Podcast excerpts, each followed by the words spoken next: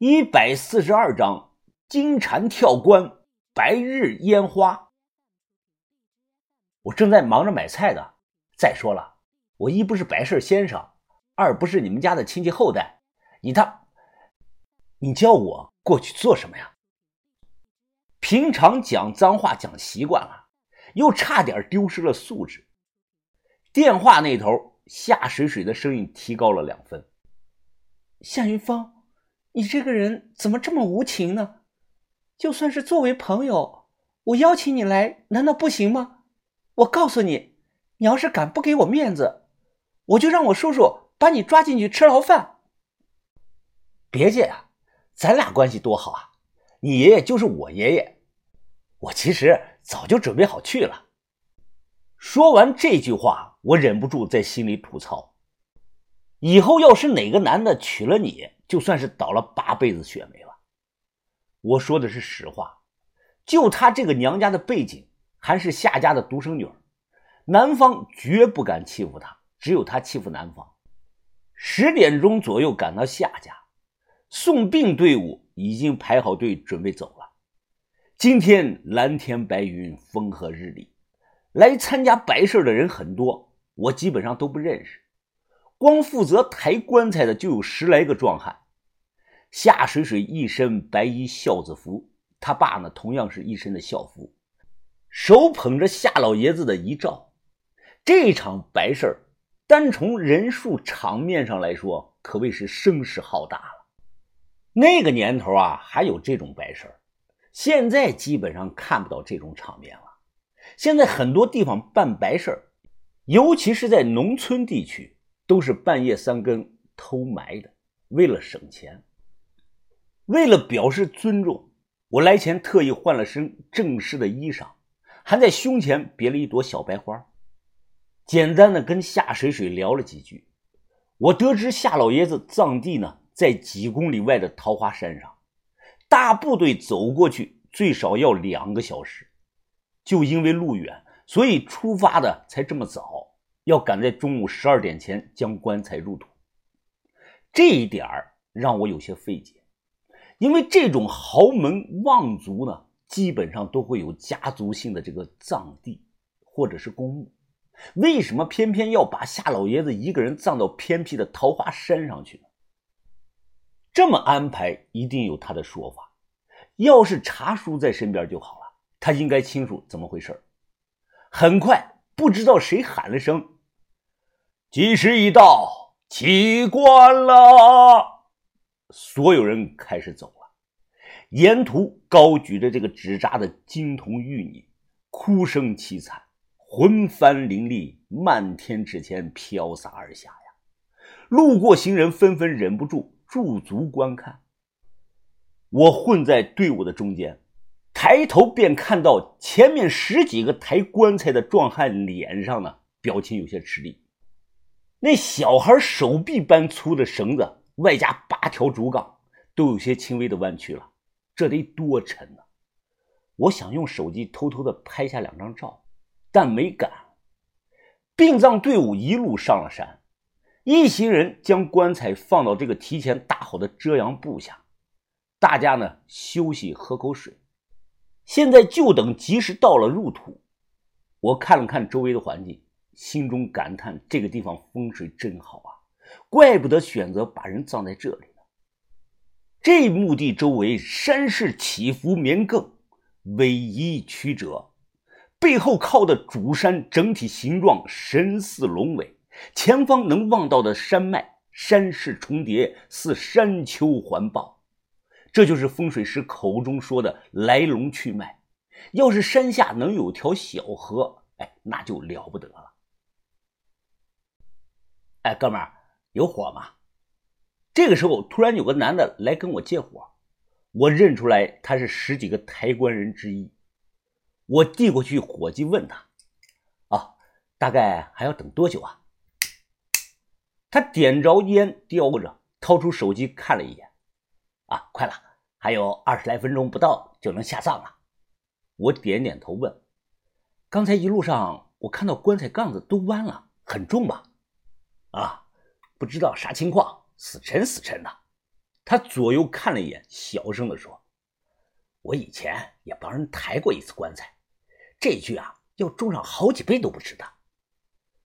可能是棺木好吧？”我说道。他一听，摇了摇头：“他就是铁做的棺材，我们几个抬起来也没这么费劲啊。你看我这里都成啥样子了？”他扒下这个外套，让我看他的肩膀，就看到被缸子压的这个大片的红肿都破了皮了。他弹弹烟灰，又说道：“我猜啊，他们肯定在棺材里放了什么东西，可能是老人生前喜爱的一些东西之类的，就是陪葬品。毕竟是有钱人家，不在乎这一星半点的。”你和夏家是什么关系啊？我问他，他笑了笑：“ 嘿嘿，毛关系都没有，我就是朋友介绍来帮忙抬棺的，抬完给两千块钱。既然没关系。”那为什么找你帮忙啊？我又问他，他解释道：“哎呀，可能是因为我属牛吧。我们十二个人抬棺材，这十二个人都是属牛的。”他将这个烟头丢到地下，用力的踩灭，小声的问我：“喂，哥们儿，你有没有听说过一种传言呢？什么传言啊？”他转头望了那边一眼，眼神略带惧意的说：“传言啊。”有人说棺材里躺的老爷子没头了，你说什么？哎，就是没头了。他比划了比划，没有脑袋，不可能，这谁他妈瞎说的？不知道啊，反正我也是听别人说的。据说是给老爷子啊订寿衣的那个人看到的，尸身脖子以上还套着个麻袋，手轻轻一按就下去了，麻袋里塞的都是棉花。这种风言风语的。你可别乱说，我知道，这不就是咱哥俩私下随便聊聊吗？哎，走走走，到点了，喊咱们过去了。你先过去吧，我马上去。看着人走后，我想想，掏出手机打了个电话。小子，啥事儿啊？查叔，你回南平了？我早回来了，正在家里装修房子呢。你还在春安啊？哦，茶叔，我跟你说个事儿啊。你知不知道我现在在哪儿啊？你这小子，我又不是神仙，我怎么会知道？那茶叔，你猜猜，今天是什么日子？呃，今天，今天是是那个老头入土的日子吧？啊，没错，我现在正跟着他们在山上呢，待会儿就要下葬了。茶叔，刚才一路过来，我看到夏老爷子这个棺材非常的重，十几个壮汉抬那个肩膀都破了皮。而且啊，早在前几天的时候，棺材钉就封死了。我还听夏水水说，他爸往棺材里放了只蛤蟆。什么？放了蛤蟆？活的死的？活的吧，应该。我没看到，哎，不清楚。但当时我在灵堂里听到了棺材里有响声。夏水水说是蛤蟆撞棺材盖的声音。听了我的话，电话那头的茶叔突然不说话了。我还以为山上这个信号不好呢，一连喊了好几声。过了有两分多钟，茶叔才开口说道：“金蝉跳棺，这是谁想的招？”茶叔啊，我还以为是你走前给夏家人支的招呢。我可没有，你小子别什么事儿都往我头上栽赃。说句实话，除了那个人还不错的小姑娘外，我对他们一家子人没什么好感，办事的钱你收到了没有啊？我忙说道：“钱暂时呢只收到了一半，都存在我卡里了。”茶叔，你真的确定不要？不要，那种沾上了因果的钱，我花着心中不安。哦，好，那你放心吧，茶叔。之后呢，我会按照你的遗愿，将这笔钱捐助给需要帮助的人。什么遗愿？我没死呢！啊，口误，口误。不是遗愿，是心愿。茶叔，你还没有告诉我金蝉跳棺有什么说道呢？我告诉你又能怎么样啊？结果已定，改变不了。再说了，这种涉及到祝由科的事儿，我跟你一个外行解释清楚，麻烦的很。你只需要知道这和财运有关系就行了。我正和茶叔通着话呢，突然看到不远处夏水水冲我招手。他示意我快过去，于是我讲两句，便匆忙的挂了电话。夏家这次主持白事的是一个新先生，不知道是从哪里找来的，岁数不小，满头的白发。我刚过去，就听到这个老先生声音洪亮的大声念道：“青烟袅袅升九天，亲人西去不复还。”黄土一捧埋家骨，来世再续今生缘。吉时已到，亲朋列队孝子磕头。夏水水和一帮直系的亲属们立即跪下磕头。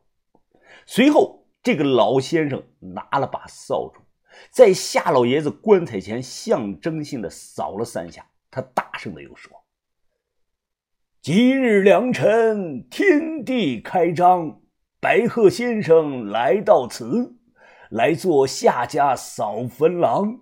一扫东方甲乙木，甲乙木命生魂扫出；二扫南方冰顶火，冰顶火命生魂扫出。”三扫西方耿生水，耿生水命生魂扫出。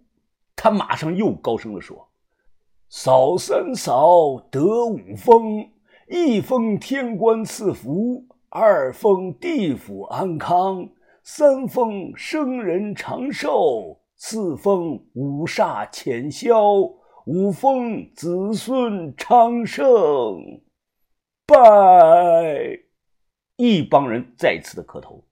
老先生他清了清嗓子，我知道下一段应该念的就是破土诀了，无非也就是念那几句：天上三奇日月星，通天透地鬼神经，诸神闲见低头拜，恶煞逢之走不停，天苍苍地青青，今日破土大吉大利。这些话，然后呢？估计要等到这个棺材进坑了，他再念上一段：“日时吉良，请官上堂；日时吉良，天地开张。一动土钱粮有，二动土子孙有，三动土金银有，四动土富贵有，五动土福禄有。贵人到山安葬亡人，早升天界。”我感觉啊，我上我也行。但我这个人脸皮比较薄，哎，不敢在这么多陌生人面前表现，也就是心里想想了。过了几秒钟，果然如我所料，老先生开始念这些了。没想到他刚念了个开头，山脚下突然传来了一阵震天响的炮仗声。主持白事的这个老先生呢，或许以为这是主家的安排，他当下便大声的开始念。结果炮仗声是越来越大，声音密集到就跟那个过年一样，这导致了很多人根本听不到他在念些什么。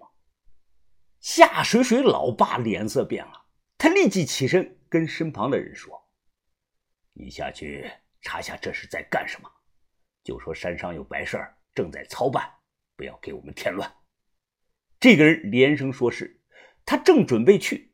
这时，所有人都突然齐刷刷的抬头看向了天空，包括我在内。嘣！啪！只见这大白天的天空上绽放出一朵朵五彩斑斓的烟花。此刻，夏家一众人脸色都变了，尤其是夏水水的老爸，他脸色铁青，额头上青筋隐现，显然被气到了极点。也是啊。这可是个伤心的日子，谁他妈的跑到这里来放烟花了呢？我跟着一众人赶忙跑过去，向山下一看，只见几辆黑色的帕萨特停在山脚下，一帮混子打扮的年轻人正在叼着烟点那个炮仗。看到为首的那个人，我眼睛逐渐眯了起来。山脚下隔着上百米的距离，只见一身西装领带打扮的李康阳手中夹着烟，远远的。冲我这里打了个招呼，